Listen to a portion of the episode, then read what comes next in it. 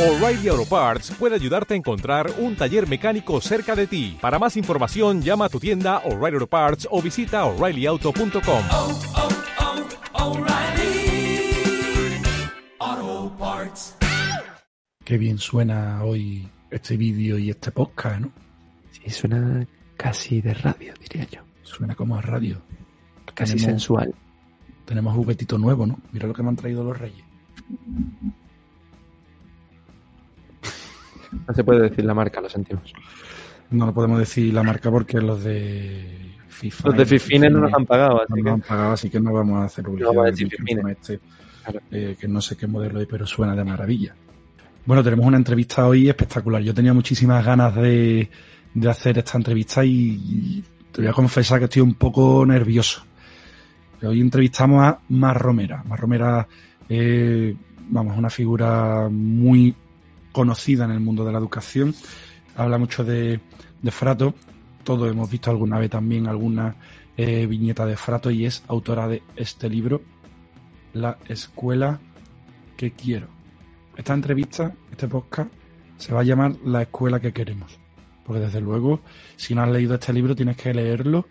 Está, se lo comentaba Joaquín el otro día mientras preparábamos esta, el guion de esta entrevista. Está escrito de una forma muy cercana, muy cercana. Y yo al menos me he sentido identificado con Carlitos. Quien no sepa quién es, pues se lo tiene que comprar. Lo mismo que dijimos con David Bueno, es un regalo estupendo. Si no es para Reyes, pues para tu cumple. Pero desde luego es una lectura prácticamente obligatoria si somos docentes. Para padres también es una buena opción. Eh, bueno, vamos a hablar con Mar Romera sobre eh, desarrollo emocional y sobre, bueno, sobre cómo debería ser la escuela, ¿no? Bajo su punto de vista. Así que, Joaquín, ¿empezamos? Empezamos. Ideas para profes. Idea para profes.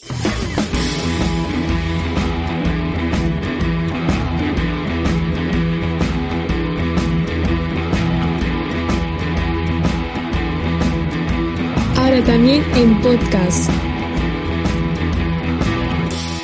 Idea para profes. Suscríbete. Mar, bienvenida, muchísimas gracias por participar y haber aceptado eh, hacer esta entrevista para Ideas para Profe. Y bueno, Mar Romera es archiconocida, es toda una referencia en el mundo de la educación, siempre relacionada eh, sobre todo con, con el desarrollo emocional. Y bueno, le preguntaba antes de, de empezar la entrevista que si se sentía andaluza, ¿no? Me ha dicho que rotundamente que sí. Eh, y bueno, es maestra, pedagoga, psicopedagoga y como ya comentaba antes, especializada en desarrollo emocional, que es un tema que, que nos preocupa especialmente. Y bueno, también es presidenta de la Asociación Pedagógica de Francesco Tonucci. No sé si lo pronuncio bien. Francesco Tonucci Correcto. más conocido como Frato. A mí me encantan las viñetas de, de Frato y estoy convencido de que Joaquín también, además que tiene ese estilo muy, muy influenciado por, por Frato. Y además es autora de, de ese modelo pedagógico que estoy seguro que todos nuestros oyentes y todos nuestros seguidores del canal de YouTube también conocen, que es Educar con tres Cs. Eh, yo al menos me- creo que me he empapado de todas tus charlas y conferencias y de, es autora de este libro, la, la escuela que quiero, que precisamente esta entrevista eh, le he cambiado, hemos hecho los deberes y hemos estado Joaquín y yo releyendo este, esta fantástica, eh, este fantástico libro lleno de, de historias, redactado de una forma muy cercana, se lo comentaba Joaquín el otro día hablando, preparando esta entrevista. Y, y nada, yo me he permitido la licencia de, en lugar de llamar esta entrevista la escuela que quiero, eh, se va a llamar la escuela que queremos. Estoy seguro que todos queremos una, una escuela, una escuela así. Eh, en definitiva, mm, Mar, estoy encantado de que, de que estés aquí. Muchísimas gracias por acompañarnos. Y bueno, eh, comentaba que eres mm, la que ha diseñado este modelo pedagógico de, la, de las tres Cs, eh, pero me gustaría que, mm, que nos comentase un poco qué significa esto de educar con tres Cs. Bueno, pues primero de todo agradecer esta ventana abierta al mundo con dos caras amables y simpáticas como tengo ahora mismo enfrente, sobre todo porque en la sonrisa se transcribe perfectamente vuestras ganas de aportar y de provocar la diferencia, ¿no? Provocar que, que mañana sea un poquito diferente. A veces que sea diferente no es que sea mejor, pero casi siempre que sea diferente significa ganas de hacer mejor y eso ya cuanto menos es suficiente. Eh, el, por qué nace Educar con 3Cs, pues mira, os tengo que contar que 3Cs nace de un enfado. Y, y, el enfado es una emoción divertida a veces, ¿no? A veces dañina y dolorosa, pero muy necesaria, porque del enfado se saca la energía suficiente para pelear aquello por lo que sueñas, ¿no? En 2007 me invitaron a un congreso yo tenía que hacer la ponencia por la tarde a las 4. Siempre me ponen a la hora de la siesta porque soy la divertida, no sé para qué, pero bueno. Y entonces cuando la gente está más dormida ya me ponen a mí, que soy la graciosa y tal, ¿no? Y por la mañana hubo una serie de conferencias sobre competencias, porque el Congreso iba de competencias recién aterrizadas con la ley 2006 en España. Y yo me di cuenta en aquella mañana que las competencias estaban eh, dejando de lado las capacidades. Y de nuevo estábamos al servicio, en este caso de la gran maquinaria neoliberal, y hablaba todo el tiempo de lo que nos solicita la empresa o de lo que nos solicita el siglo XXI. Y, no sé por qué me dolía. Bueno, sí sé por qué, pero, pero me dolía, ¿no? Entonces, en el descanso al mediodía, a los ponentes nos llevaban a comer, esto sabéis que se hace siempre, ¿no? Y yo no fui, me, inventé no sé qué historia, no comí. Y recuerdo que me quedé en el portal, en el tranco del portal de un edificio y cambié mi conferencia. Porque, mm, porque no puede ser, es decir, la escuela está al servicio de la sociedad, tiene como objetivo garantizar eh, la pervivencia de la sociedad. Pero la escuela no es la máquina que forma a los futuros trabajadores y mucho menos, y mucho menos cuando no sabíamos que iba a venir una pandemia y que teníamos que formarlos de otra manera. Y mucho menos cuando ni siquiera nos adaptamos al cambio, sino que somos tan mediocres que hablamos de las necesidades pasadas, hablamos de lo que conocemos, pero no hablamos de lo desconocido. Y al no hablar de lo desconocido, no preparamos a los peques para el futuro. Por tanto, yo muy influenciada muchísimo por Tonucci, por supuesto, que es mi referente fundamental, pero también, y como no puede ser de otra manera, pues por, el, todo el modelo de escuelas creativas de Sir Ken Robinson, ¿no? del elemento de... Eh, yo entiendo que la escuela durante todo el siglo, mitad del XIX y prácticamente el XX y toda la segunda mitad del siglo XX ha sido determinada, absolutamente influenciada por la escuela piagetiana, por una psicología evolutiva que determinó qué hacer cuándo, cuándo toca qué cada cosa, ¿no? Y no tenemos un currículum, realmente tenemos un modelo piagetiano convertido en contenidos, porque al final lo que tenemos es La LOCSE en el 90 determinó la importancia de las capacidades y esto fue el gran avance de la LOCSE. Otra cosa es que lo entendiésemos, pero, pero el gran avance de la LOCSE era pues precisamente eh, la línea de trabajo hacia una escuela comprensiva, que da igualdad de oportunidades y atiende a la diversidad. Para dar igualdad de oportunidades no necesitamos solo universalidad en las titulaciones, que por supuesto, pero necesitamos también que todos los peques tengan a su alcance la oportunidad de encontrar su mejor versión. Y esto lo podemos hacer si cada uno de los, de los peques eh, tiene esa oportunidad que es encontrar su talento, su fortaleza, su elemento. Por tanto, las capacidades. Las capacidades no son directamente evaluables ni son directamente ejecutables. Si nosotros le dábamos la vuelta a la escuela y la convertíamos en competencias, competencias con estándares observables, y eso a su vez convertido en rúbricas asociadas a niveles, o sea, cada uno a una edad, desde mi punto de vista era un retroceso brutal, porque era volver a reconvertir en objetivos no competenciales, no es verdad, se convirtieron de nuevo en objetivos conductuales, Volvíamos a la escuela más mecanicista de- del momento. Entonces aquel día fue cuando nació el título del enfado, ¿no? Fue educar con tres Cs porque competencias sí, pero capacidades también. Y por supuestísimo corazón. Bueno, pues en mi línea yo no entiendo una escuela que no se haga desde lo afectivo y en lo afectivo, es decir, emocional y emocionante.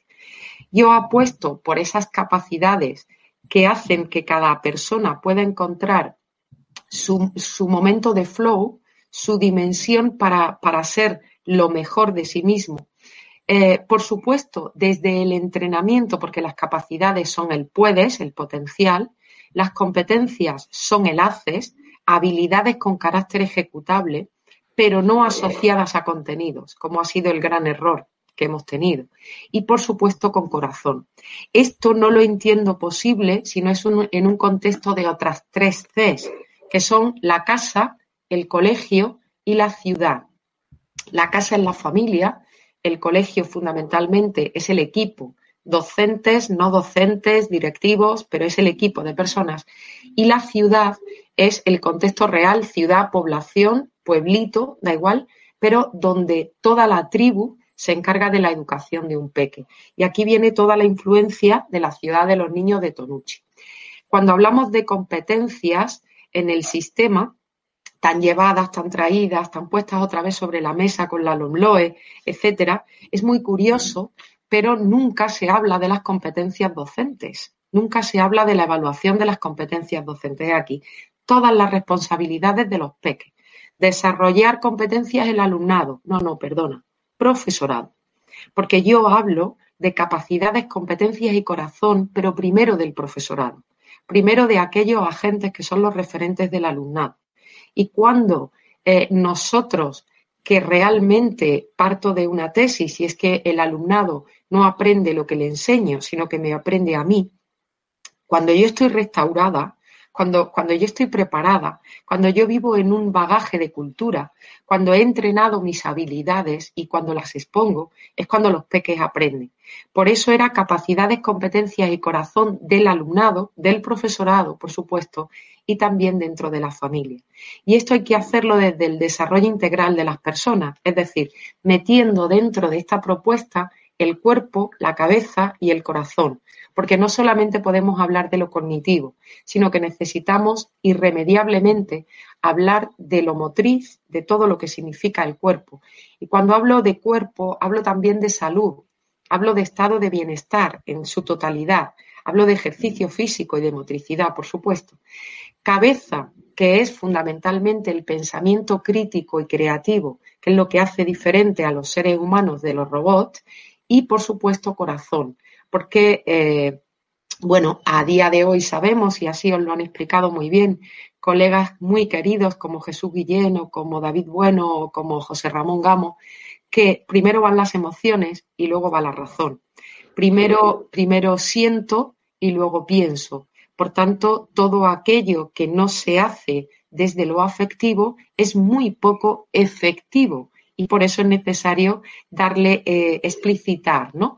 Es por eso que en el modelo Educar con tres Cs hay dos competencias más de las habituales. La, la LOE trajo ocho competencias, luego se reestructuraron y pasaron a ser siete y bueno, la comunidad europea desde 2018 nos habla de nuevo de ocho competencias, estructuradas en unas skills generales y demás.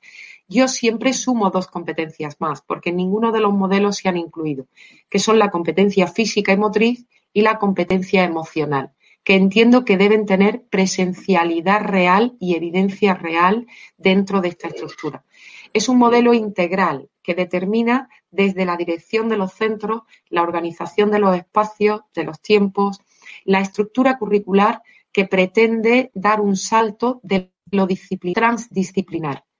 Eh, mi, propuesta es ir a lo transdisciplinar, que retoca y retoma desde la rigidez a la flexibilidad, desde el control hasta la confianza y, por supuesto, desde la calificación hasta la evaluación, lo que permitiría dar un salto desde la instrucción a la individualización, pero la individualización no tiene ya sentido.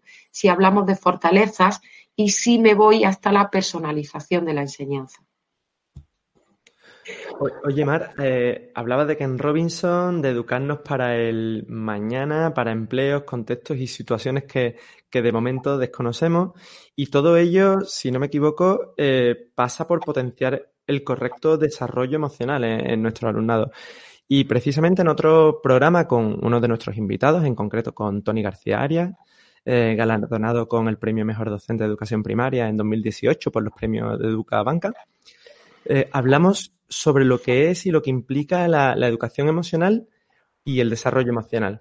En Ideas para Profes nos quedamos con la frase que José Antonio Fernández Bravo nos deja en el prólogo de tu libro, La Escuela que Quiero, eh, donde dice que el desarrollo emocional pasa por alinear con el corazón los argumentos y con la razón los sentimientos. Pero, ¿qué papel juega la educación emocional en la educación actual, en la del siglo XXI? A ver, eh, la escuela siempre ha estado pensada para compensar lo que no se da de manera natural. Mi padre, como cuento en esa escuela que quiero cuando hablo de mi padre, y son referencias generacionales, pudo ir a la escuela días contados y su objetivo era aprender a leer y escribir, porque aquello, como después pasó, le dio la libertad de poder hacer un carnet de conducir, poder ser emigrante, primero ir a, Cataluña, luego a Alemania, etcétera. Cuando yo fui a la escuela, evidentemente tenía el mismo objetivo, puesto que mis padres apenas sabían leer y escribir, y era precisamente un proceso de aculturización, ¿no? Eh, el tener unos títulos. El sueño de mis padres, pues que tuviera un título universitario. Mis hijas han seguido más o menos en la misma línea, pero es verdad que mm, con los padres que tenían, dos padres profes, la escuela no era imprescindible para aprender a leer y escribir. Y, también estaba la televisión y si yo ahora doy un salto y me voy a mis sobrinos, mis sobrinos no necesitan la escuela para leer y escribir. No voy a hablar ni de redes sociales, ni de canales, ni de, ni de online, ni de todo lo que tenemos alrededor. ¿Qué necesitan mis sobrinos? Mis sobrinos necesitan niños, necesitan iguales, necesitan relaciones sociales, necesitan conflictos para poder resolverlos, necesitan aprender a vivir. Y aprender a vivir, en definitiva, es para lo que deberíamos abrir cada mañana la escuela ahora, para que enseñar a nuestros peques a vivir. Vivir es adaptarnos a los cambios. Vivir es asumir lo que ha pasado desde el mes de marzo. Vivir es tener relaciones sociales entre adolescentes a modo virtual de forma sana, porque se están perdiendo un, montón de días que en sus vidas son fundamentales y que nos van a hacer un agujero negro, ¿no? En lo que sea el futuro.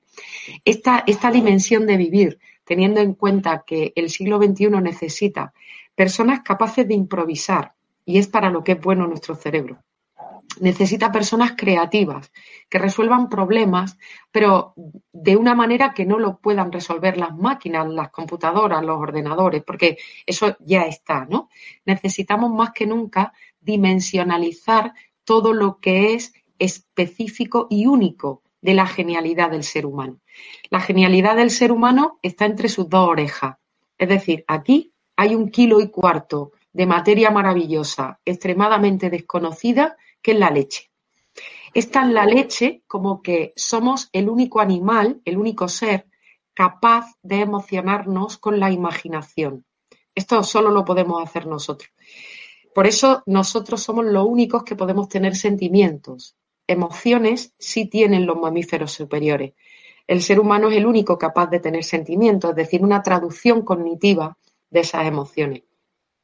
Las emociones, y esto ya lo, anunció Leduc, incluso lo, inspiró el propio Aristóteles, eh, las emociones son las que nos obligan a actuar, son las que determinan nuestra conducta. Luego después viene la razón y explica por qué hemos actuado así, pero quien ha determinado la conducta es la emoción. Eso es neuro, porque la emoción va primero.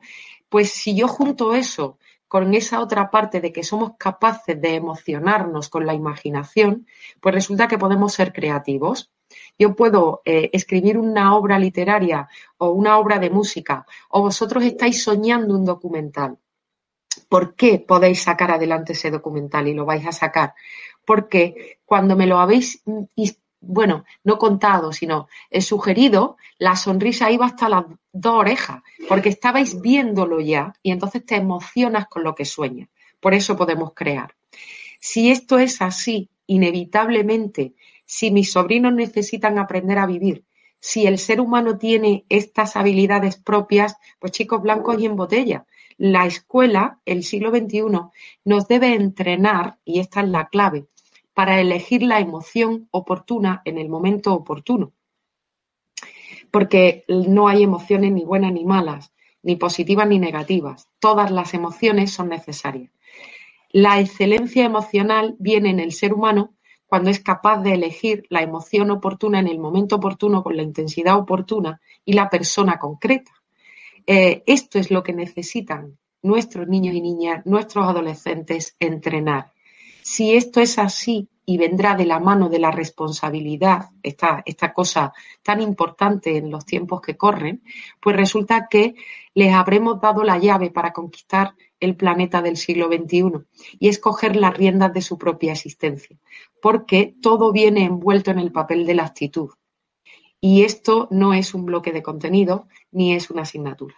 Yo lo que propongo en el modelo 3C es un modelo que se llama educación emocional y emocionante. Y son dos cosas diferentes. Que esto yo no, no lo he encontrado en la escuela. No lo he encontrado ni siquiera eh, publicado en ningún sitio porque lo confundimos. Es decir, nosotros necesitamos entrenamiento y un entrenamiento es directivo. Y este entrenamiento viene de la mano de la alfabetización emocional, la conciencia emocional y la socialización emocional. Es decir, cómo se llaman las emociones, cuándo me pasan, qué resultado tienen para poder elegirlas. Porque si yo no tengo toda la cartelera, no puedo elegir, sabiendo cuáles son las consecuencias de esas elecciones. Esto es educación emocional, ¿de acuerdo? Pero hay otra parte que es la educación emocionante, lo que yo llamo la educación afectiva. Una sería la del afecto y la otra es la afectiva. La educación afectiva viene de la mano de que nuestros peques nos aprenden a nosotros. Y nos aprenden porque nos quieren. Y nos quieren porque nos admiran. Y la admiración es una emoción básica. Tú me aprendes y me admiras. Por eso Javier decías, estoy nervioso, me encanta. Significa que te importo, que me quieres un poquito. Significa que puede, eh, puede servir para algo lo que charlemos esta tarde. Pero evidentemente yo tengo que estar preparada para que tú me admires, porque no, no, no vale a cualquiera. Eh, el único hilo conductor de la escuela y de la educación debe ser la afectividad.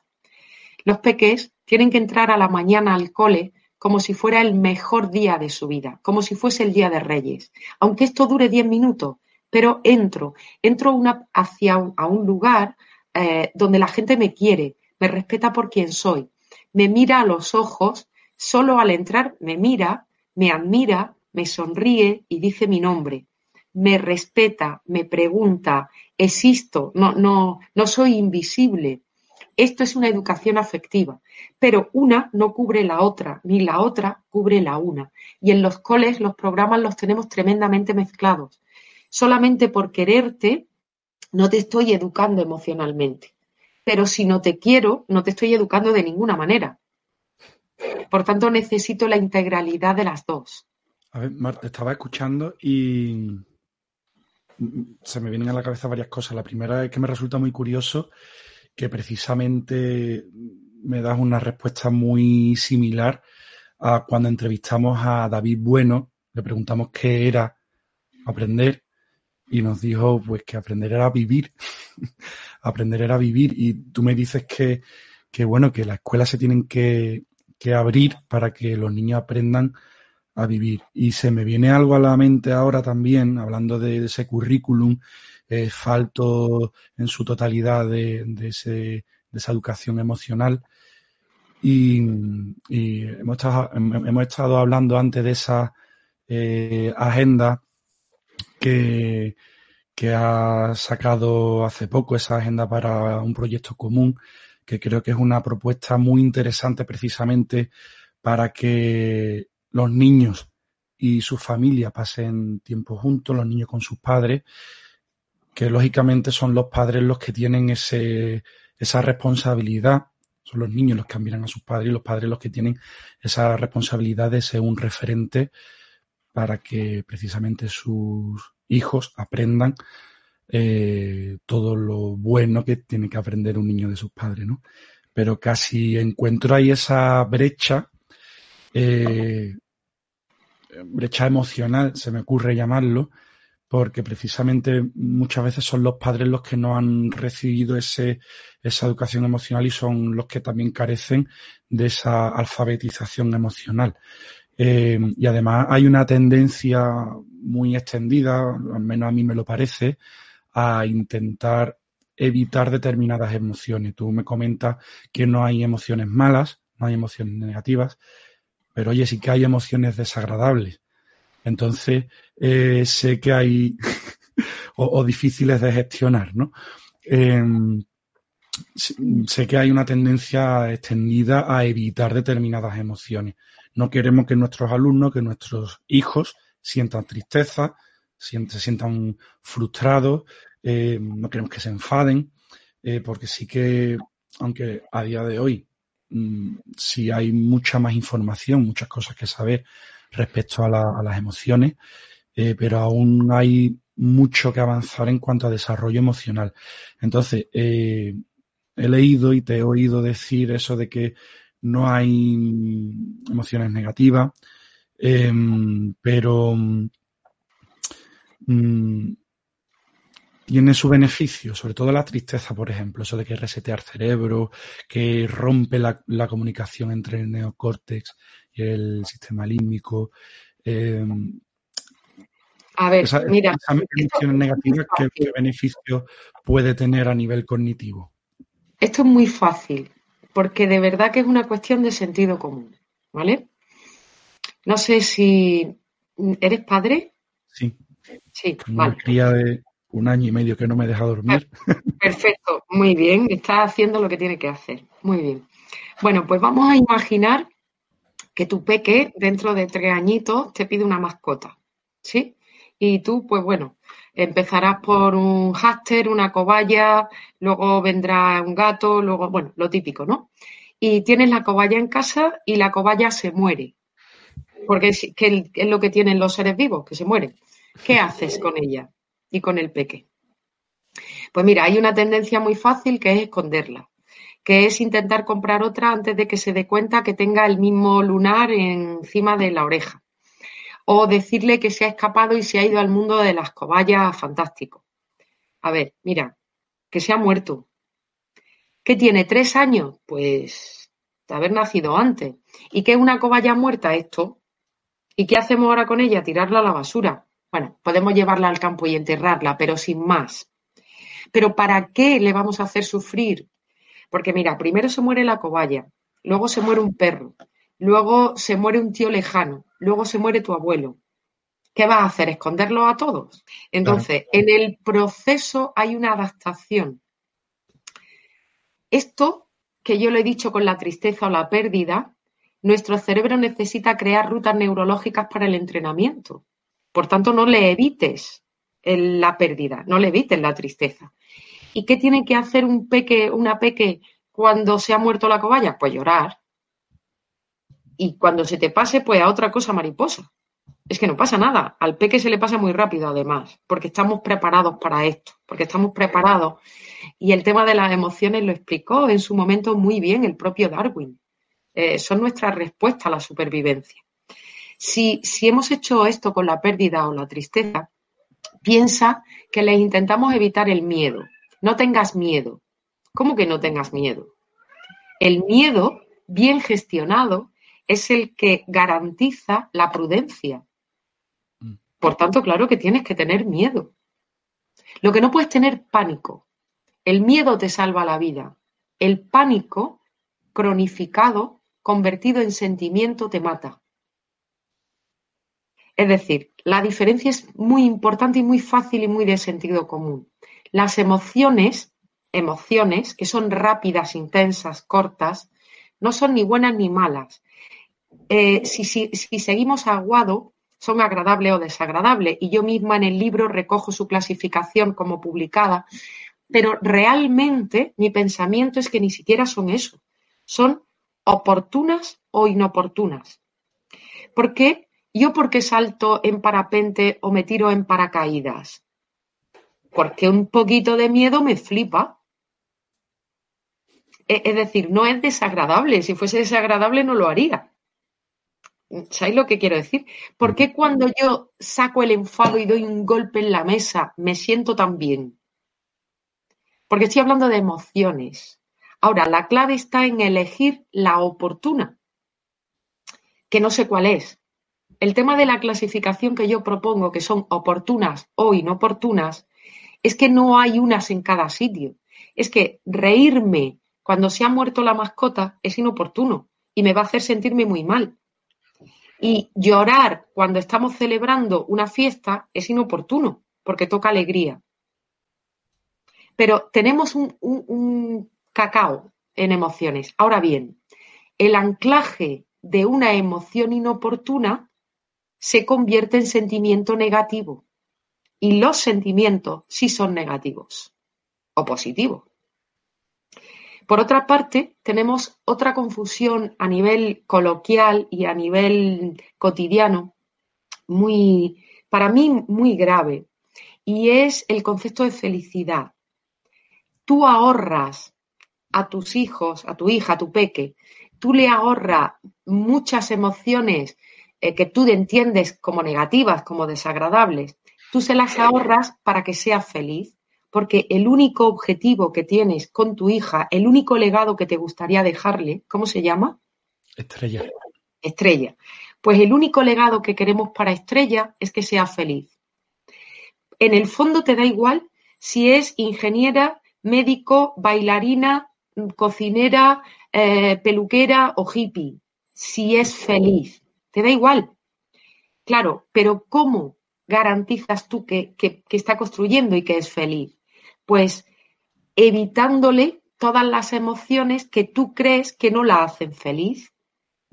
¿Cuál es el problema fundamental aquí? Que hemos confundido placer con felicidad. El placer es dopaminérgico, se ancla en la emoción básica de la alegría y es un error garrafal que nos lleva al consumo, al consumo de sustancias eh, a la depresión, al estrés, al desmadre, porque el placer no tiene límite. Lo que quiero decir es que si hoy con esta cantidad de dopamina estoy bien, mañana necesito esta y luego esta y luego esta. Y no es felicidad. Mientras que la felicidad que yo entiendo como plenitud, no la felicidad de, mm, de refresco de cola, sino de plenitud, no se ancla en la alegría, está anclada eh, fundamentalmente en la admiración y la seguridad.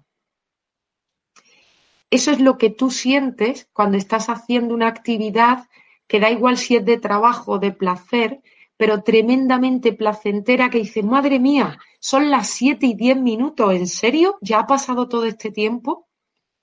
Y aunque estemos trabajando, estamos en una situación de flow, estamos en una situación de placer. Esto no está anclado en las, emociones dopaminérgicas, en la alegría, sino que está anclado en las emociones que se eh, generan a través de los neurotransmisores de serotonina y acetilcolina, no de dopamina. Esto lo tenemos confundido, porque si nosotros miramos qué ha pasado en el día de ayer con los reyes de muchos peques, Muchos lo han pasado muy mal. Abren la caja, no es lo que había pedido y sienten verdadero dolor. Porque su situación de placer está ubicada en dopamina y no está ubicada en eh, felicidad real o en plenitud real. Por tanto, el mundo de las emociones es que al final, eh, cuanto más las conoces, más te das cuenta de que las desconoces, ¿no? plagiando un poquito al, filósofo, eh, cada día me doy cuenta que sé menos. Y, no solo eso, sino que realmente las podemos descubrir como los motores de verdad de nuestra vida. Elegir emoción oportuna en el momento oportuno. Y pensar que esta clasificación clásica, la de Paul Ekman o la de eh, cualquiera de los clásicos, el propio Leduc, o mm, cuando nos hablan de una emoción en el ámbito de lo agradable, donde solamente nos encontramos la alegría y las derivadas de alegría, tenemos problemas sobre todo en el ámbito educativo. Por eso esta clasificación que eh, basada en, en Aguado, que metemos 10 plataformas básicas y desde mi punto de, de vista todas necesarias y todas oportunas, realmente me facilita mucho el proceso de autoconocimiento, de autogestión emocional y por tanto de búsqueda de plenitud. Eh, Mar, eh, eh, estábamos hablando de, la resiliencia al fin y al cabo. Es necesario que eduquemos en, en esta capacidad de, de, afrontar las adversidades. Sin embargo, eh, estamos viendo cómo varias generaciones se crían en el todo y ahora y los nervios y la conducta disruptiva pues se van acentuando.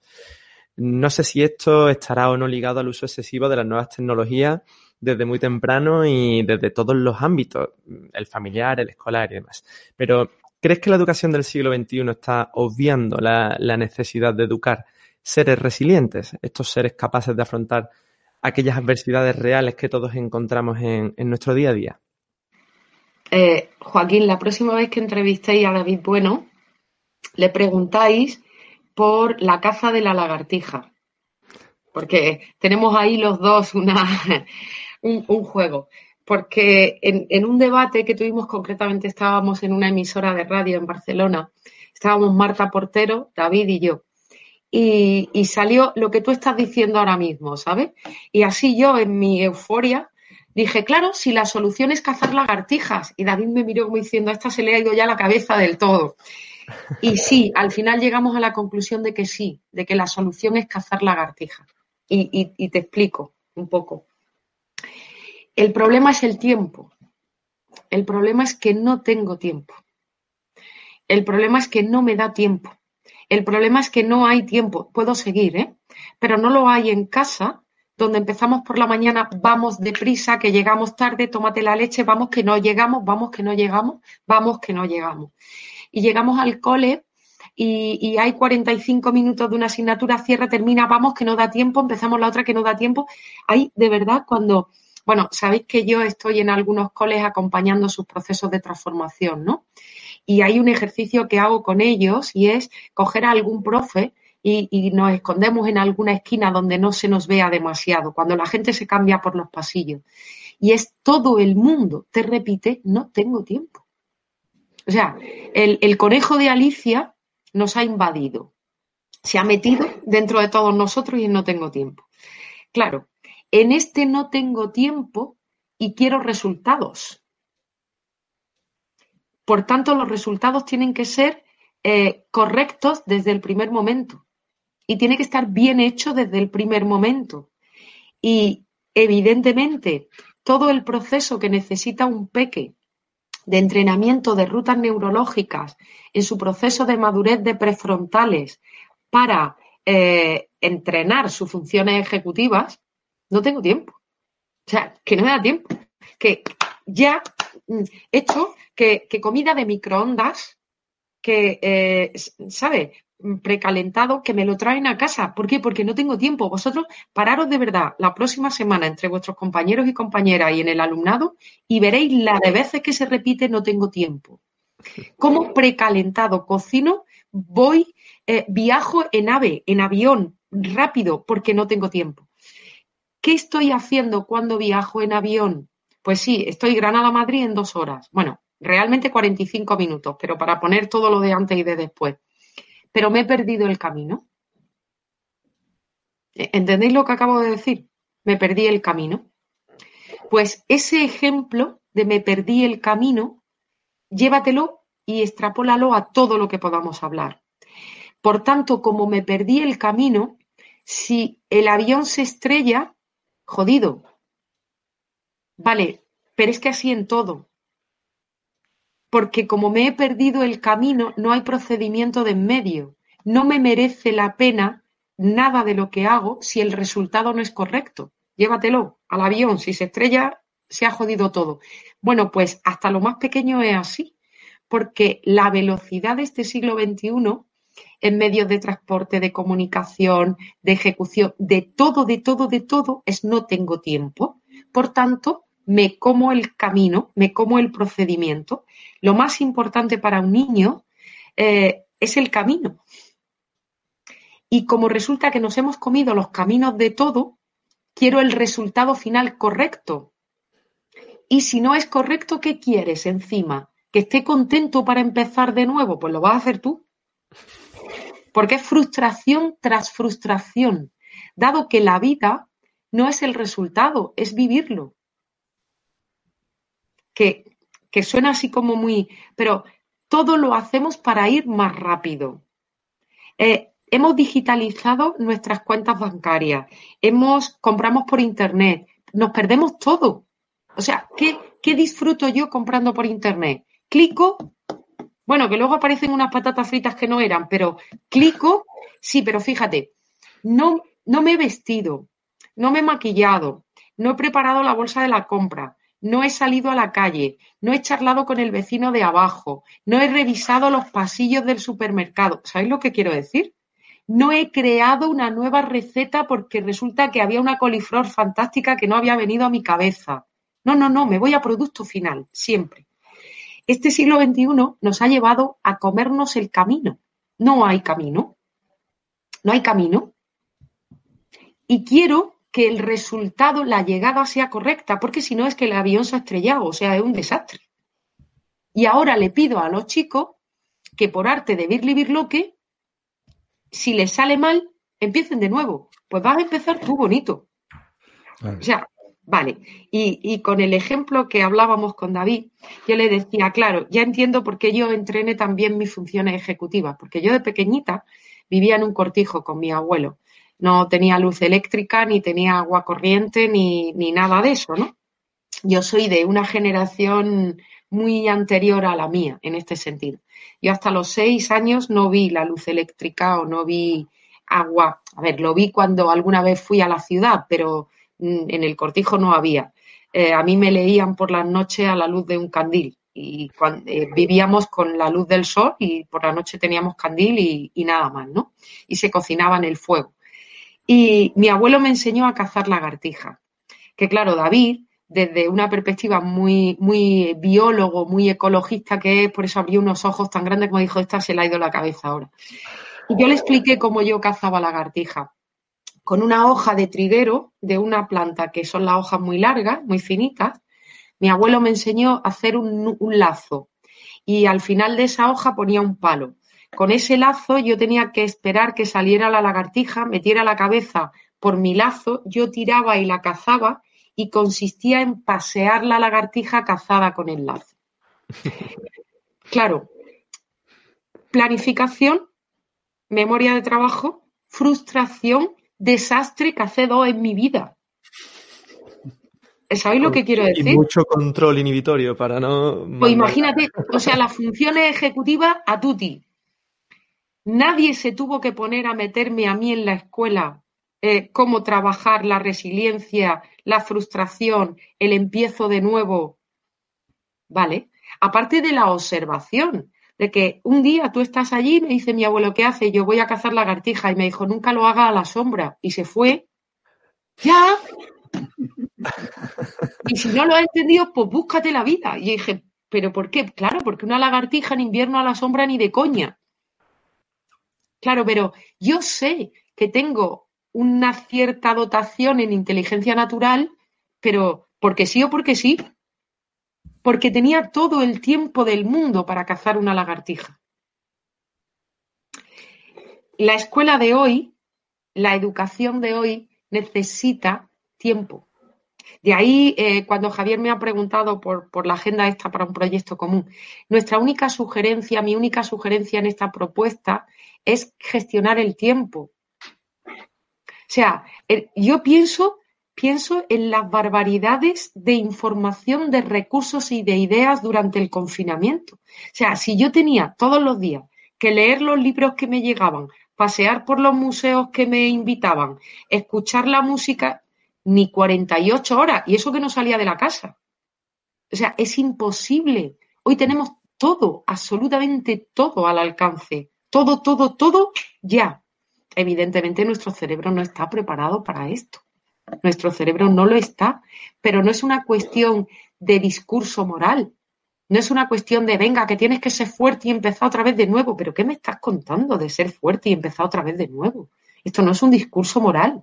Esto es una acción de vida. Es, ¿no? Como, como dijo Vivir, educar es vivir. Claro, pero déjame que viva, déjame que haga el recorrido, no me monte siempre en ave o en avión, que llego muy pronto. Dice Tonucci que lo que más le gusta a un niño del cole es ir, ir al cole. Pero que, que no leamos donde no hay, que los niños nunca dicen quedarse. A ellos lo que les gusta es el camino. Encontrarse con otro, vivir las aventuras del camino. Por eso la recomendación de que los niños tienen que ir solos, con otros iguales y andando al cole. Si consiguiéramos esto en este siglo ya habríamos conseguido una parte fundamental que nos, que nos además aconseja la neurociencia. Lo que el niño quiere es ir. Nadie ha dicho que sea quedarse. Porque el niño necesita el procedimiento. Tu hija ya pronto te estará diciendo, papá, papá, papá, llévame al parque, llévame al parque, y además son repetitivos, cansinos y persistentes. Pim, pam, pim, pam. Tú dices, venga, va, la viste, este video, va al parque y cuando llega allí dice, vámonos. Tú dices, pero bueno, tú no querías venir al parque. Recuerda esto, ella lo que quiere es ir. Nadie ha dicho quedarse. Ya, ya lo Eh, dice. Ya Ir, lo dice. ir, ir, claro. Necesitan vivir el procedimiento. Pues ya, ya dice eso de parque, vamos al parque y no, no hay forma de que ya no se calla. Ya Claro. empezado a hablar y creo que ya no se va a callar nunca más. Bien. Que, eh, bueno, es cierto eso que, que En nos cualquier dice. caso, Javier, recuerda que se educa con límites. No, sí, por supuesto. Límite, los límites son, vamos, mencioné, así, son por si no pegaba, ahí lo llevas, porque necesarios, sí, sí.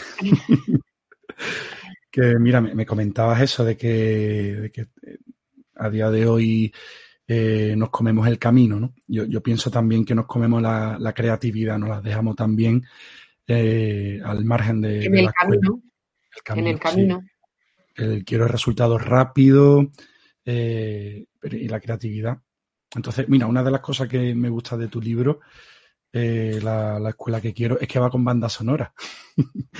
y ahora ya me gustaba Pink Floyd antes, pero ahora un poco más. Entonces, en el, precisamente en el capítulo 2, que ha caído el muro de Pink Floyd, hablas de Carlito, se me viene a la mente justo cuando Carlito va a ese cole nuevo. Yo me siento Carlito un poco, ¿eh?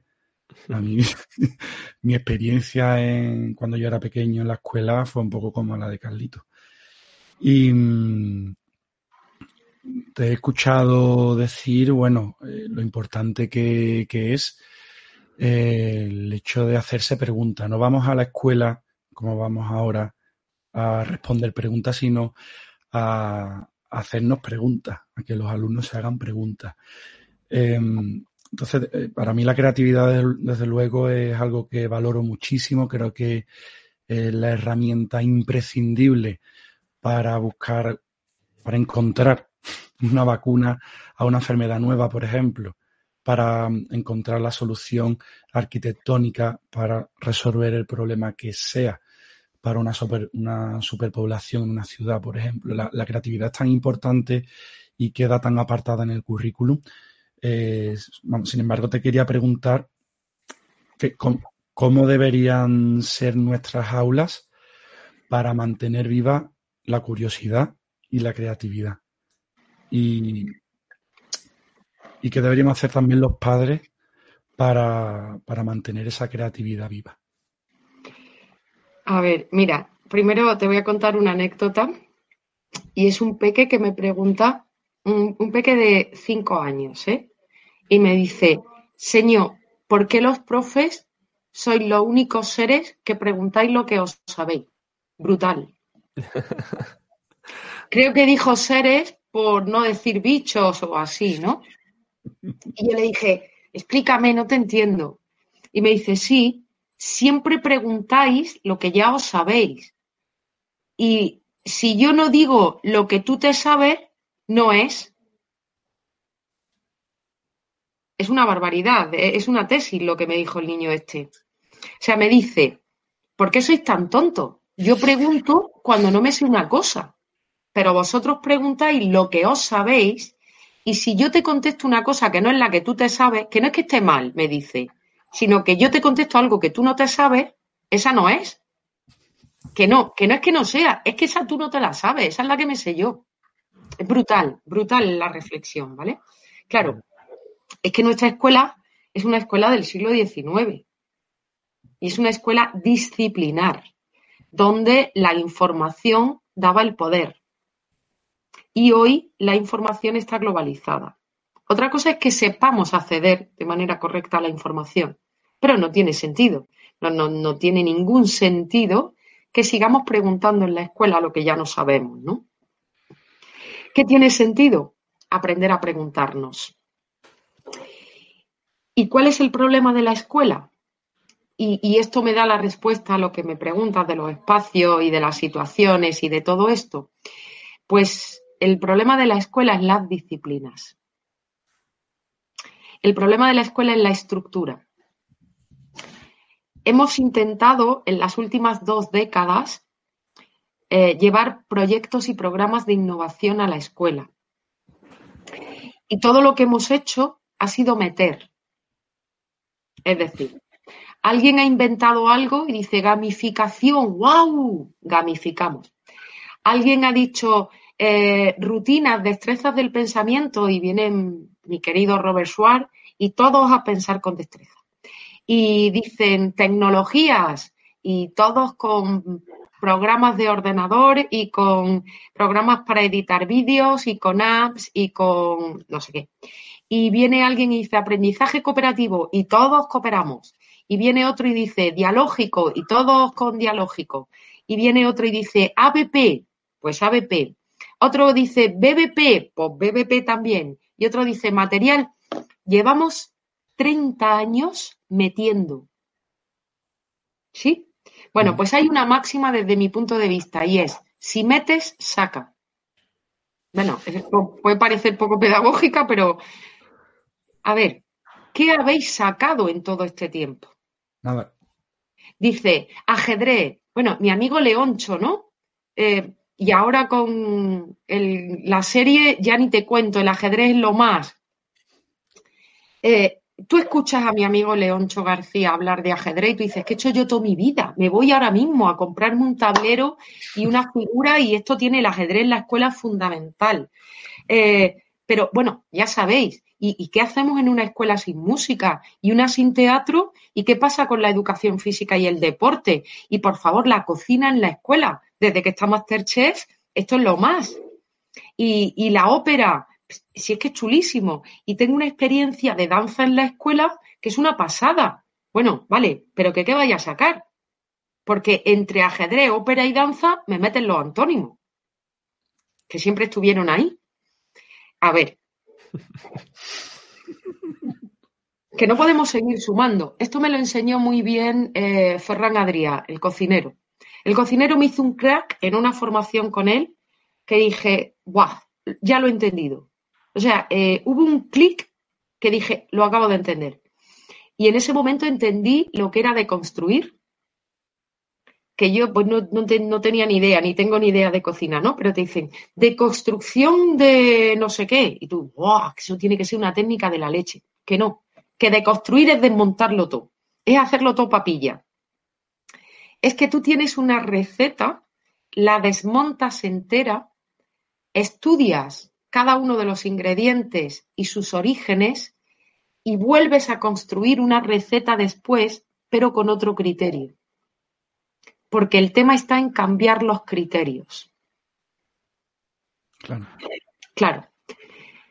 Yo no puedo seguir construyendo una escuela con un criterio epistemológico de lengua, mates, ciencias, geografía, historia, latín, sustantivos, polinomios, que no es así, que no podemos innovar en la escuela si seguimos manteniendo la estructura epistemológica y disciplinar que tenemos. Y entonces, con el sistema y con los sindicatos hemos chocado. porque estamos al servicio de un sistema estructural por unos derechos adquiridos de eh, política educativa que no de educación política, por la que es imposible innovar. Son todo parches. La propuesta es hacia la transdisciplinariedad. Las disciplinas tienen sentido en el siglo XIX y XX, cuando esa manera de ordenar la información y el conocimiento es lo que garantizaba la pervivencia de la cultura. Pero hoy YouTube no está ordenado por disciplinas, ni, ni Google, ni cualquier plataforma de búsqueda. Sin embargo, solo está ordenado por disciplinas la escuela. Es lo único. En el mundo mundial solo está ordenado por disciplinas la escuela. Esto, si lo pensamos un poco, debe estar mal, ¿eh? Porque si la escuela te prepara para la vida y nada en la vida está ordenado de esa manera, algo debemos estar haciendo regular. ¿Entendéis lo que quiero decir? Hay que deconstruir la escuela. Claro, hay que deconstruir la escuela. Eh, hay que descompartimentalizar las estructuras disciplinares y hay que generar constructos de investigación no asociados a áreas, materias o disciplinas, sino a preguntas y problemas con currículum personalizados, donde no todo el mundo tenga que pasar por el mismo sitio. Eso ya es prehistórico, es obsoleto, no tiene ningún sentido. Cuando hablamos de personalizar la educación, no hablamos de que eh, Javier es más lentito que Joaquín y Javier va por el ejercicio, ha tocado más lento, va por el ejercicio 3 y Joaquín va por el 6, que no, que no, que eso es una chorrada. Eso es simplemente el respeto de un ritmo de aprendizaje y tampoco Personalizar es que tengamos programas individuales para cada peque, para que cada peque realmente pueda encontrar su mejor versión. Esa es la escuela que me, que me permite que los genios eh, para hacer vacunas se estén preparando en la escuela, pero que los genios para cuidar del fondo del mar se estén preparando en la escuela y, y los genios del cine se estén preparando en la escuela y de la peluquería y, de la arquitectura y de la albañilería y de da igual de qué, porque todas las personas vamos a ser mucho más felices hablando en plenitud y rendir mucho más desde nuestras fortalezas. Y esto requiere un currículum absolutamente personalizado desde el principio, donde los adultos seamos acompañantes de esa estructura. Javier y yo, Mar, somos muy fanáticos los dos de Ken Robinson, que nos dejó en octubre de este pasado año, desgraciadamente. Y bueno, lo que estás comentando me recuerda mucho al elemento de, lo que él nos hablaba. Eh, me estás contando esa historia y le estoy visualizando y me estoy empezando a emocionar y me acuerdo de la frase que has dicho, que el único animal capaz de emocionarse con la imaginación es el ser humano. Y bueno, Javier y yo nos emocionamos, igual que, muchos, pues pensando en esa escuela alternativa que esboza Frato en sus viñetas. Eh, ¿Crees que vamos por el camino correcto y que la veremos normalizada más pronto que tarde? Mira, eh, lo he contado en varias ocasiones, pero voy a aprovechar tu pregunta para responderte. Eh, uno de mis sueños Mm, se vio cumplido hace dos años. Eh, yo, para mí era un sueño conocer a Sir Ken Robinson y, hablar con él, ¿no? Y bueno, pues otros quieren conocer a, no sé, a Brad Pitt, pues yo a lo mejor ahora cambio, pero... Y bueno, pues tuve la oportunidad de pasar un día con él. Y públicamente, en una entrevista, yo le hice una pregunta que fue eh, si usted tuviese el poder de cambiar el sistema educativo, ¿qué haría? Él me contestó y me, bueno, me contestó eh, lo que tenía que contestar, ¿no? Pues una escuela creativa, sin estándares, lo peor para una escuela es una escuela estandarizada y yo bien, lo estamos haciendo muy bien. Bueno, pero no me estaba enterando de nada. O sea, yo lo tenía como a un metro y medio o así, teníamos pinganillo traductor, con lo que yo tenía por una oreja en inglés, Por la otra, eh, o sea, por una oreja me estaban traduciendo a castellano, ¿no? Por la otra estaba intentando yo hacerlo directamente. Pero total, tenía tal pitostio que yo estaba así y daba igual lo que dijera. Digo, bueno, ya estará ahí grabado, ¿no? Y yo creo que a mitad de su discurso él se da cuenta de que yo, mm, pues estoy mirándolo a él, punto, no más. Se queda mirándome, corta, me sonríe y me dice, ¿tú eres maestra? Y le digo, yo sí pero así, con todo el cuerpo, ¿no? Como los niños. Yo sí. Me vuelve a sonreír otra vez y me dice, cambia tú. Eh, el elemento, pero porque además ese día, este tío me dio licencia para matar. Ya, eh, y yo te digo que te estoy diciendo que cambies tú, pero no te lo estoy diciendo yo, me lo dijo Serken Robinson. Ah, ah, ¿sabes? Es, es cambia tú. Solo hay una manera de transformar la escuela, que es transformarnos. ¿Tenemos opciones? Pues mira, tenemos muchísimas dificultades, muchas. Y tenemos una dificultad de una malísima política educativa, eh, consecuencia de nuestras propias peticiones. O sea, no, fíjate, no estoy diciendo ni de los políticos, si estos no se enteran, no pillan el paso ni con un tambor, no, no saben de, de qué va la película, no se enteran. Ellos hacen lo que nosotros pedimos que hagan. Y he tenido muchas entrevistas con muchos de ellos. Y he tenido entrevistas desde el partido A hasta el partido Z. Y cuando le hago la propuesta me dicen, absolutamente de acuerdo contigo. Si tú consigues convencer a los sindicatos, te lo firmo. Pero esto con políticos del PP y con políticos de Podemos, ¿eh? Mm, da igual, porque también he descubierto que da igual, que, que da igual, que hay personas y que hay buenas personas en todos los sitios y que hay gente mm, paupérrima en todos los sitios también. Entonces, ¿yo qué entiendo que puedo hacer? Cambiar el huequito donde estoy y tunear la norma. Y ha llegado el momento, y esta es mi propuesta, y ha sido mi propuesta durante eh, todo el final del 2020, mi propuesta es que se ha acabado el tiempo de la evolución. No podemos seguir evolucionando ha llegado el momento de la revolución. Y la pandemia y esta crisis son una gran oportunidad. Para evolucionar tenemos que eh, encontrar respuestas a las preguntas que nos hacemos. Pero para revolucionar el sistema de verdad, lo que necesitamos es cambiar las preguntas que nos estamos haciendo. Y necesitamos cambiar estas preguntas. Y cuando cambiemos las preguntas y dejemos de buscar la mediocridad, podremos pelear hacia una excelencia.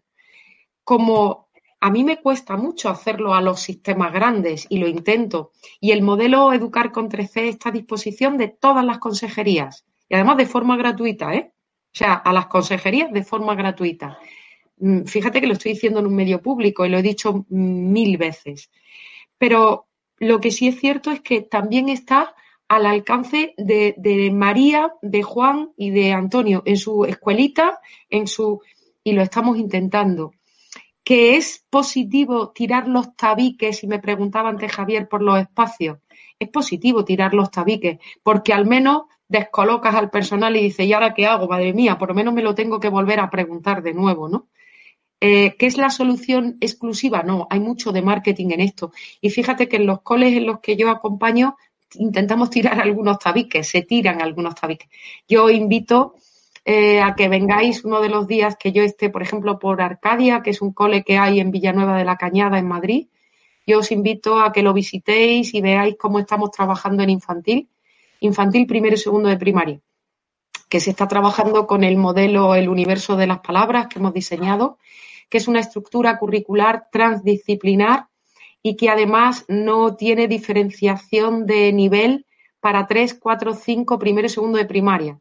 Es decir, los peques de primero trabajan igual que los peques de tres años o que los de segundo. No hay diferenciación de indicador de logro en contenido. Es una locura, pero oye, pues mira, lo estamos intentando, lo estamos haciendo y sobre todo los peques están, por favor, cuando empieza el cole. ¿Qué va a pasar hoy? ¿no? Entonces, con eso es, eh, mucho más que suficiente.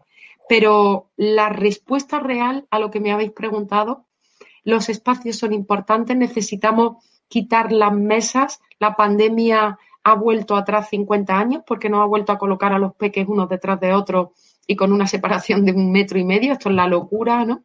Eh, pero necesitamos quitar las mesas, tirar los tabiques, que eso nos va a venir muy bien, pero es fundamental tirarlos de cada docente de aquí y, y- y crear rutas nuevas porque necesitamos descongestionar, descompartimentalizar, deconstruir, en definitiva, la realidad. Desaprender para poder aprender. ¿Cómo te has quedado, Javi? Es que, eh, ¿sabes qué pasa? Yo, yo soy maestro de primaria. Solo un maestro de primaria. Que, mm, Solo dice, Solo un maestro de primaria perdona, que, solo que la que profesión docente, ser maestro o maestra es la más digna de todos. Busca la definición que hace Einstein de un maestro. es, la- el- es lo que yo le digo a mis niños. El maestro es la profesión más importante del mundo. Pero solo soy yo que mm, veo las necesidades que tengo en mi aula, lo que me dice el marco legal que haga y que algo rechina, algo no encaja bien.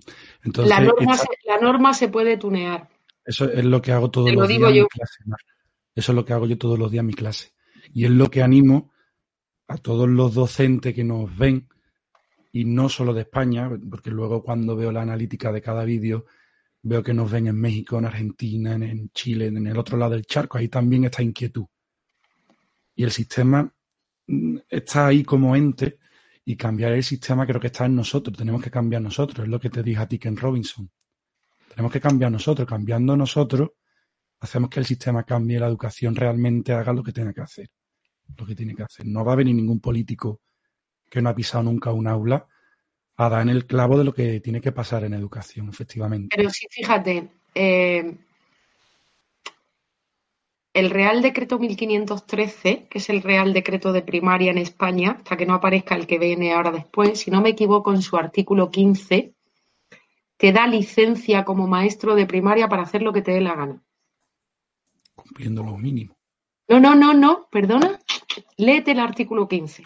Autonomía pedagógica de los centros y súper justificada. Solo que ese artículo se le habrá colado o lo habrán puesto ahí, pero luego después se desarrolla el currículum en decreto. Perdona, eso es real decreto. ¿Sabes lo que pasa? Que no podemos tunear la norma muchos docentes porque no nos la sabemos. Habla de autonomía pedagógica y de reestructuración en espacio, en tiempo y en organización del currículum en función de esa decisión de innovación del propio docente. Y eso es real decreto. Desde luego, Mar, eh, eso sí, la libertad de cátedra muchas veces es un, es un arma de doble filo y un escudo sobre, sobre el que se apoyan pues, muchas personas que desafortunadamente tienen la misma profesión que nosotros y, y que no buscan innovar, Pero- no buscan pensar en su, en su Pero alumnado. Joaquín, a estos chicos y a estas chicas hay que pedirles, por favor, que expliquen lo que entienden por libertad de cátedra. A ver si eh, ser talibán y matar alumnos está dentro de la libertad de cátedra también. Quiero decir, claro, es que mm, eh, hay una cantidad de gente súper maravillosa en la escuela. Hay una cantidad de profesionales brutales, pero evidentemente hay un sector de la población que no merecería ser maestro ni maestra y que además cubrimos, eh, les cubrimos las espaldas nosotros. Es decir, les permitimos que lo sigan haciendo mal. Nos parece bien que lo sigan haciendo mal y los cubrimos. Y esto no tiene ningún sentido. El, el objeto principal de la diana, el centro de la diana de todo esto debe ser un niño y una niña. Y como decía Carles Catdevila, ni uno menos. O sea, yo me, me río un poco cuando sale la estadística y dicen hemos perdido el 25% de los chicos, chicos y chicas en escolarización obligatoria con la pandemia. Est- Están tontos quienes dicen esto. Ese 25% ya estaba perdido antes. Solo que iban a la escuela. ¿Sabéis lo que quiero decir? Claro que sí, que la- eh, el, el coronavirus nos lo dijo Melero, no, no ha, ha agrandado esa brecha, la ha puesto de manifiesto. Nada. La ha puesto Para de nada, manifiesto. para La- nada.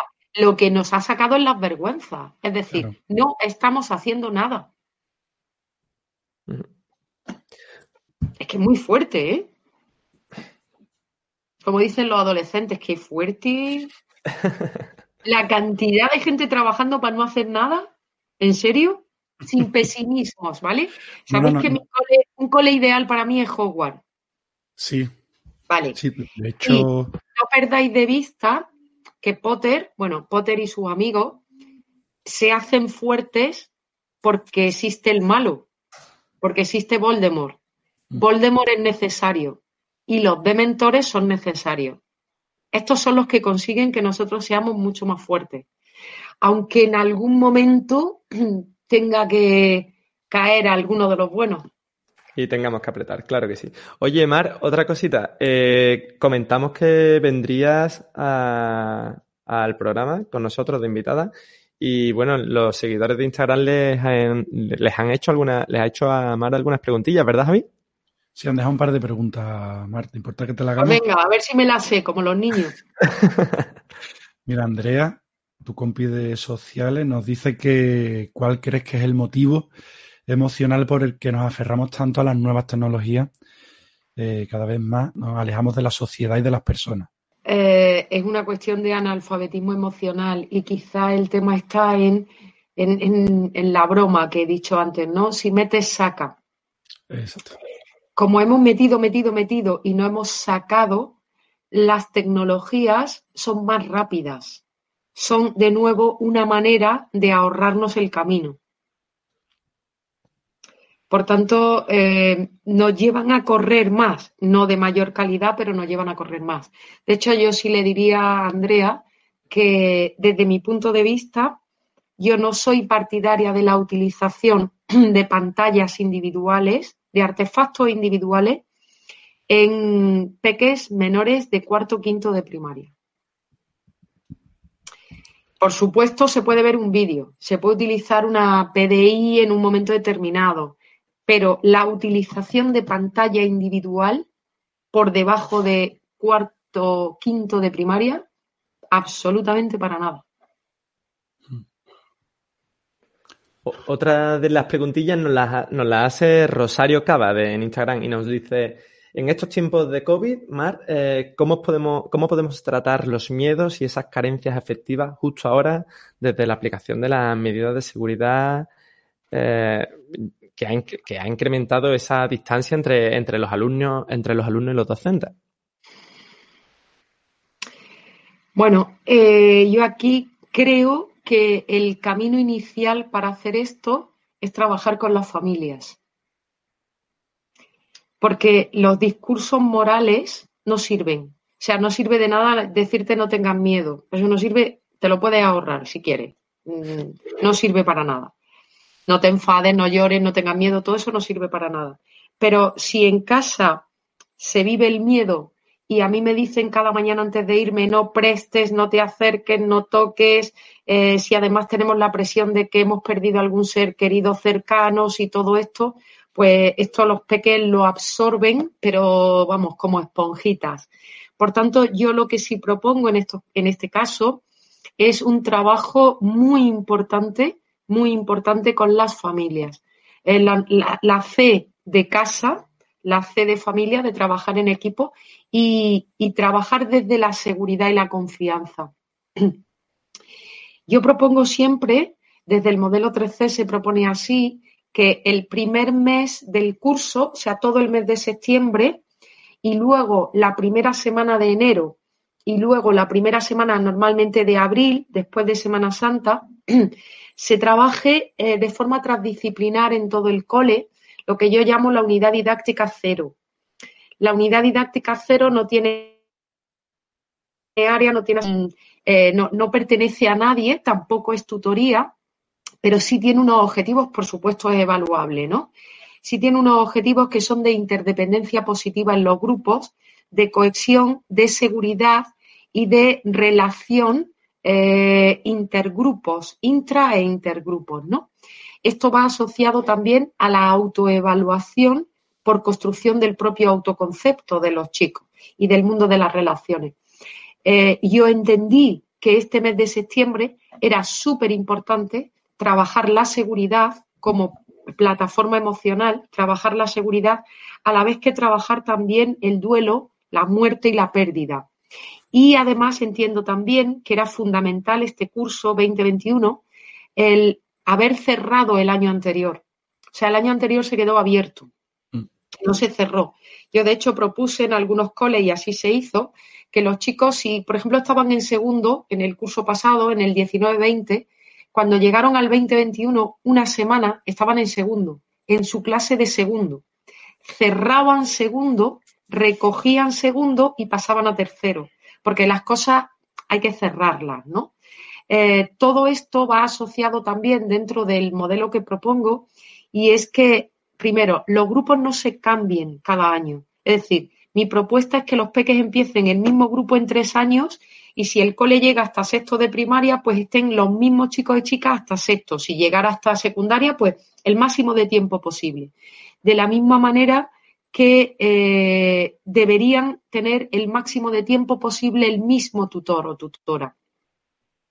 Si fuese posible desde los tres, ya sé que esto por norma no se puede, pero yo digo lo ideal. Desde, desde tres años hasta segundo de primaria, mismo tutor, tutora, y luego desde tercero hasta sexto, mismo tutor, tutora, por una cuestión de interdependencia, teniendo en cuenta que mi objetivo es pasar a los agrupamientos internivel. Por tanto, no es que no conozcan a más niños o no es que no conozcan, pero, pero esta es tu familia y tu familia es la que te ha tocado y es la que te va a defender siempre, ¿no? Es esa defensa de familia es la que te aporta la plataforma de seguridad.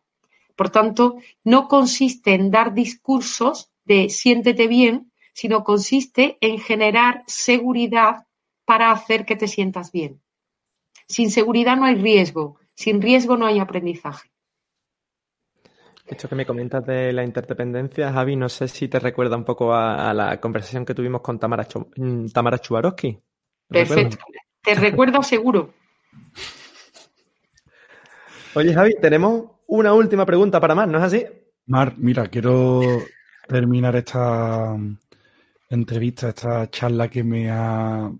Tenía muchas expectativas puestas sobre, sobre esta charla y desde luego he aprendido muchísimo y te lo agradezco y estoy seguro que muchos de los que oyen este podcast y, y ven este, estos vídeos también.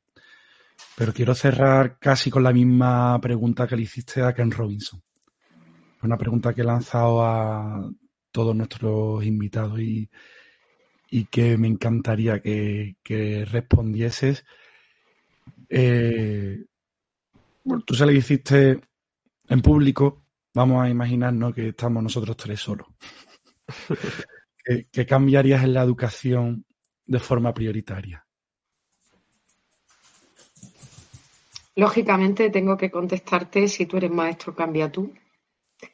Porque al final eh, cambiaría la mirada. Es decir, si yo tuviese una varita mágica, empezaría por cambiar la mirada. La mirada del docente, la mirada de la familia y todas las miradas centradas en el, en el niño, en el peque. Eh, con lo cual, pues te voy a invitar a que esto se cierre con una canción. Y entonces así, pues cerramos todo. Como has visto en el prólogo de ese libro que tenía ahí entre las manos, hay dos prologuistas. Uno es José Antonio Fernández Bravo, para mí uno de nuestros genios en España sobre educación, para mí de lo mejor que hay. Y el otro es eh, Jorge Ruiz, que no sé si lo habéis identificado, pero es el cantante de la banda Maldita Nerea, que como no es conocido como Jorge Ruiz, pero bueno, es el cantante de la banda. Jorge está haciendo cosas importantes por la educación y quedaros con esta idea porque en un futuro, eh, bueno, haremos grandes cosas por la educación, al menos haremos ruido, ¿de acuerdo? Hemos hablado mucho, Jorge y yo, hemos, hemos debatido y, y hablado mucho. Y eh, en 2019 mm, Jorge asistió en Granada a un encuentro con Tonucci y bueno, con maestros y demás. Y ahí le pedí que hiciera una canción. y, ha sacado una canción, una canción que él dice que está inspirada en, en la historia de Tonucci y mía, pero que realmente está dedicada a la infancia. Es un himno por la infancia. Esta canción se llama Te prometo libertad.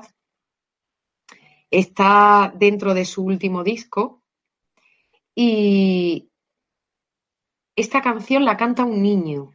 No, no, no te prometo libertad yo adulto, a ti niño. No, no, no. Es un niño el que le promete libertad a un adulto. Es decir, si hacemos bien las cosas, los peques nos prometen libertad.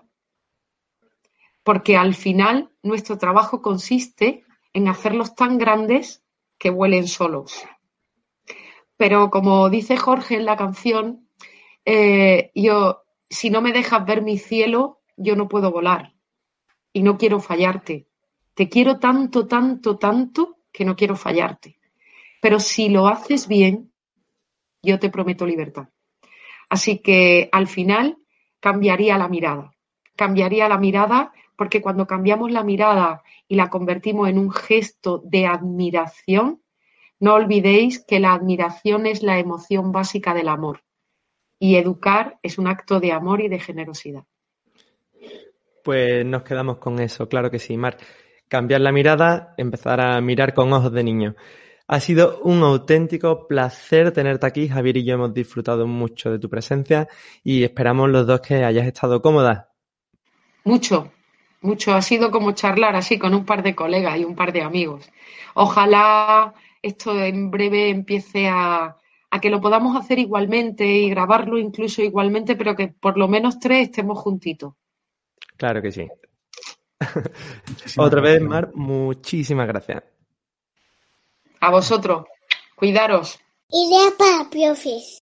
Joaquín, tenía muchísimas ganas de, de entrevistar a Mar Romera. Yo no me hubiera imaginado que, que pudiésemos entrevistar a una de las figuras más importantes que tenemos en España sobre, sobre educación. Y la verdad que ha sido una charla muy cercana. Desde luego que sí. Cuidado con las expectativas, Javi, porque se cumplen. Las expectativas se cumplen. Ya lo hemos hablado fuera de cámara con Mar. Oye, para no salirnos de lo cotidiano, de lo que solemos, de lo que solemos hacer normalmente, ¿cuáles son los tres puntos? Vamos a resumir esta charla impresionante, cargada de contenido en tres puntos eh, principales y creo que el primero eh, es un concepto que nos suena más a alta cocina, ¿no? Eh, pero que no- nos ha comentado Mar y es que habría que deconstruir la escuela. Habría que hacer un trabajo ahí de, de analizar cuáles son los ingredientes que tenemos a día de hoy en la escuela y volver a hacer una, una nueva receta con cosas nuevas y sacar todo lo que todo lo que no debería estar, ¿no? Creo que otro punto mm, importante sería cuidado con la dopamina. Es casi una, una advertencia, ¿no? Cuidado con la dopamina porque eh, no solo podemos fijar nuestro desarrollo emocional en la felicidad, sino que hay que tener en cuenta otras emociones.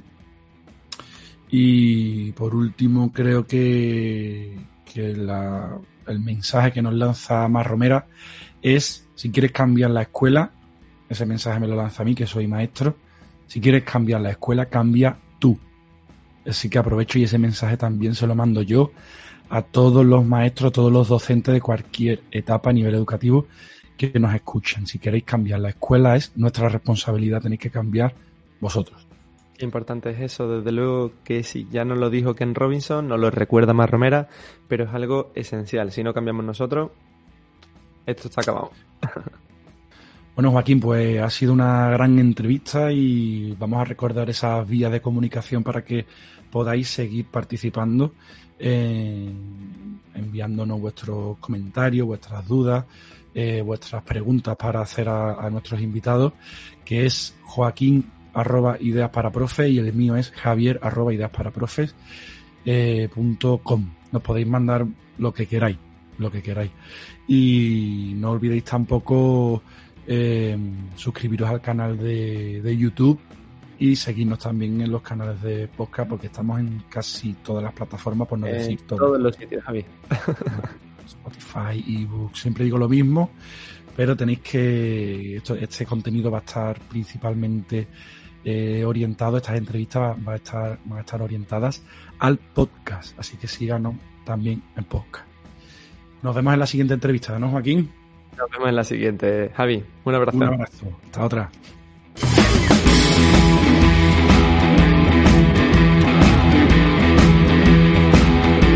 Suscríbete.